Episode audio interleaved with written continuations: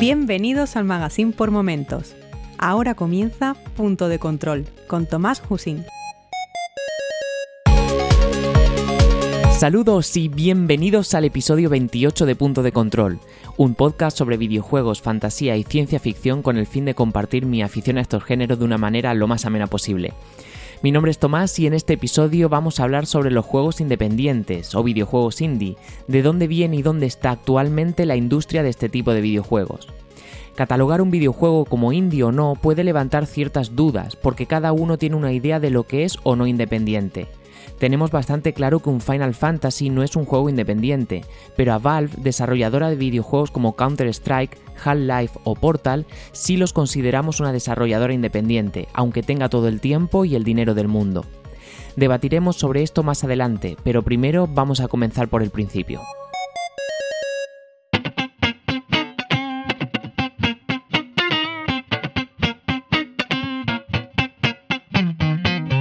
Los precursores de los desarrolladores independientes los encontramos en los primeros días de Internet, con toda una industria basada en el shareware.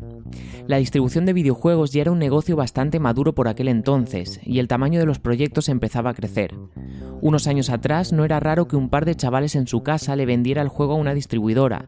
La diferencia entre profesional e independiente era una nómina. Pero esos tiempos habían pasado, y sin el apoyo de un editor cada vez se hacía más difícil poner tu juego en la estantería de alguna tienda pero la red y la posibilidad de poner tu juego disponible para todo el mundo, junto con el nuevo modelo de negocio conocido como el shareware, que animaba a distribuir libremente la versión de demostración del título, fue el caldo de cultivo para una segunda generación de programadores de dormitorio. El éxito de ID Software o de Epic Mega Games permitió a estas pequeñas empresas convertirse en empresas de primera línea, tanto que se podrían permitir pasarse años desarrollando sus obras magnas, Quake y Unreal. Unos años más tarde, el crecimiento de Internet avanzaba imparable. La red llegó más allá de los frikis y nuestros padres y amigos, que no tenían ningún interés por los ordenadores, empezaron a ceder a la red de redes. Con la llegada de un público más amplio llegaría una segunda generación del desarrollo independiente. Tres amigos de Seattle crearon Wild, dando el pistoletazo de salida a todo el movimiento casual. Aquí es cuando la industria empezó a prestar atención a este movimiento de desarrollo independiente, abriendo un nuevo, enorme y prometedor mercado que llevaba abandonado desde Tetris. Durante bastante tiempo un gran número de desarrolladores intentaron hacer el siguiente Wild, y aunque no todos han conseguido el arrollador éxito de Wild u otros títulos de PopCap, sí se han dado bastantes casos de éxitos moderados que han permitido al desarrollador vivir decentemente. Este giro es bastante comprensible si consideramos que en aquel momento, recién comenzado los 2000, aparecían títulos como Silent Hill 2, Shenmue 2 o EverQuest. Competir en el terreno de los proyectos AAA parecía tarea imposible y este nuevo mercado era un océano azul por explotar. En esta época es cuando aparecieron las primeras empresas que ofrecían servicios a los propios desarrolladores. Con tantos desarrolladores está claro que también eran un mercado interesante para motores de bajo coste, como el Blitz 3D o Torque. Y ojo, no eran motores necesariamente peores que los de los AAA. Mientras una legión de desarrolladores aventuraban en una búsqueda de oro, la gente detrás de la otrora conocida como la Computer Game Developer Conference quiso montar algo así como un festival de videojuegos. Era un festival independiente de juegos donde cada año se premiaba lo mejor de la escena independiente. En aquel momento la escena empezó a dividirse entre quienes tomaban el rumbo empresarial más prometedor, que por aquel entonces eran los puzzles de juntar colores, y quienes empezaron a hacer productos más personales, enfocados al público más entusiasta. Este festival de juegos independientes no tardó mucho en dar sus frutos, el nivel de los títulos cada vez era más alto, y los mejores títulos que se presentaban se empezaron a vender razonablemente bien. Con la llegada de las tiendas digitales a las consolas, Microsoft y Sony llegaron a publicar algunos de estos títulos y otros tuvieron bastante éxito en PC, como Aquaria, Castle Crashers, Wall of Goo, Audiosurf o el reciente Fez. Cuando estábamos con la resaca de los juegos casuales apareció Trism. Steve Demeter, un programador de software bancario, desarrolló un juego de juntar colores para iPhone y en dos meses tenía unos beneficios de 250 mil dólares. La gente empezó a prestar atención al iPhone y entonces un pequeño estudio finlandés sacó Angry Birds y el mundo enloqueció otra vez con la fiebre por hacer su app. Junto a un ecosistema donde se compran aplicaciones, especialmente juegos, y una oleada de estudios víctimas de la fiebre generacional del momento, y tienes un montón de desarrolladores potenciales. Y suma a esos todos los que han visto los casos de éxito y quieran hacer el siguiente cut the rope. Facebook también fue un mercado que interesó mucho a los inversores, pero este se repartió entre menos desarrolladores, con gran dominio de tres o cuatro empresas grandes. Después de la pequeña clase de historia, seguimos sin haber definido exactamente lo que significa indie. Si nos quedamos con el significado del término, se supone que un juego indie sería un juego desarrollado de forma independiente, entendiendo por independencia que no exista ningún tipo de presión o influencia por parte de una editora. Pero según esa definición, también tendríamos gente como Valve, que técnicamente son independientes. Por eso hay quien considera que indie no es tan solo esa independencia, sino también un cierto carácter antisistema podríamos decir que un juego independiente es aquel que se crea totalmente bajo los deseos del desarrollador y que no pasa por ningún tipo de filtro de la industria.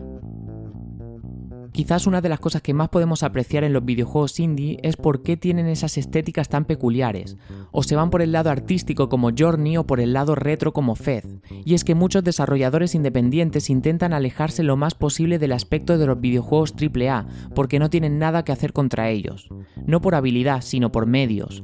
Un pequeño grupo de 10 personas no puede competir en capacidad de producción con las 200 personas que trabajan en un Assassin's Creed. Por contra, un equipo indie tiene que cubrir sus pocos medios con mucha creatividad, estéticas pocos usadas, paletas de colores limitadas o limitaciones técnicas autoimpuestas.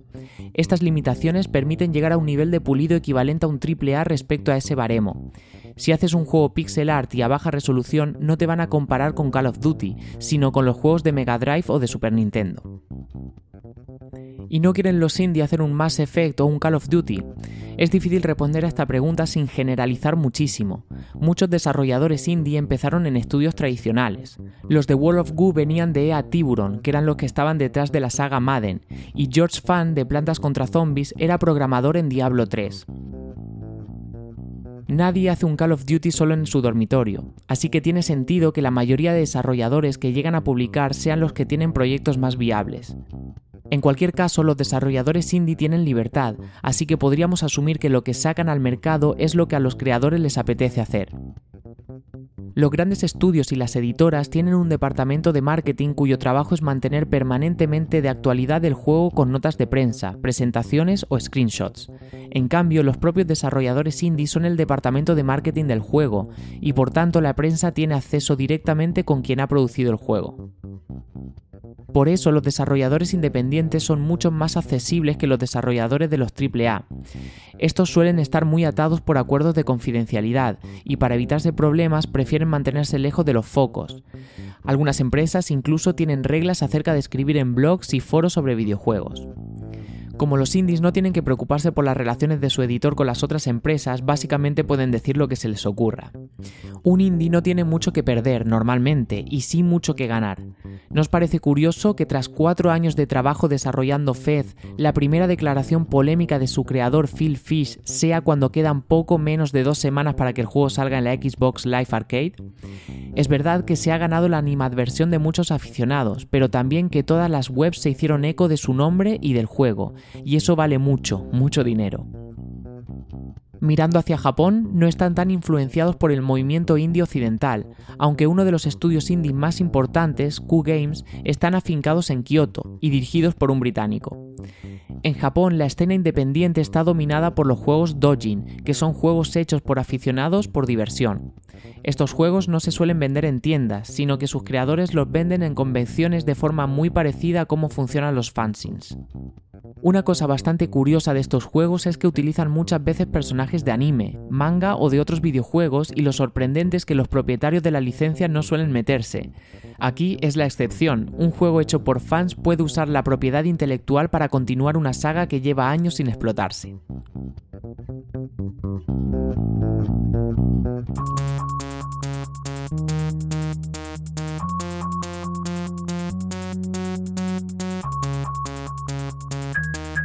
Vivimos en un tiempo curioso, uno en el que todo es indie. Tiende a asociarse el desarrollo independiente con aquellas obras normalmente digitales, baratas y con unos gráficos cercanos a lo retro. Pero eso no son más que etiquetas. Incluso Kojima, pese a gozar de presupuestos millonarios, considera Death Stranding como un ejemplo de videojuego independiente. Quizás esa sea la prueba que mejor refleja lo difuso del desarrollo alternativo. Nosotros llegamos al final del episodio y no puedo irme sin agradecer el tiempo que habéis dedicado a escucharlo. Este año adelantaré las vacaciones estivales del podcast y no retomaré muy posiblemente las publicaciones hasta septiembre. Y os preguntaréis por qué, y no es que me vaya a ir tres meses de vacaciones, pero sí que debo atender a una serie de prioridades personales y profesionales que me robarán mucha energía y tiempo para poder dedicárselo al podcast y a la publicación del episodio del 1 de julio. En cualquier caso, podéis poneros en contacto conmigo para hacerme llegar vuestros comentarios por Twitter. Soy Tomás HV y si queréis podéis dejar una reseña sobre el podcast en iTunes o en iVoox.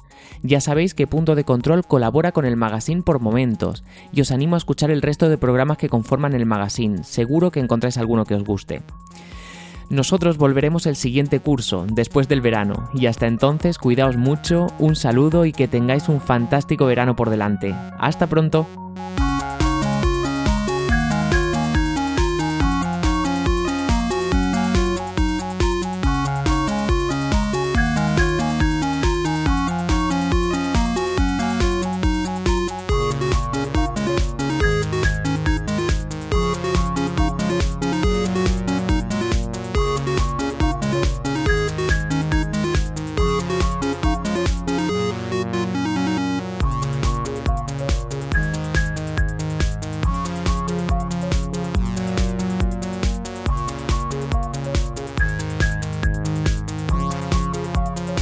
Si te gusta este programa y lo escuchas desde la plataforma o la aplicación de iVoox, te pedimos que le des al botón me gusta que acompaña este audio.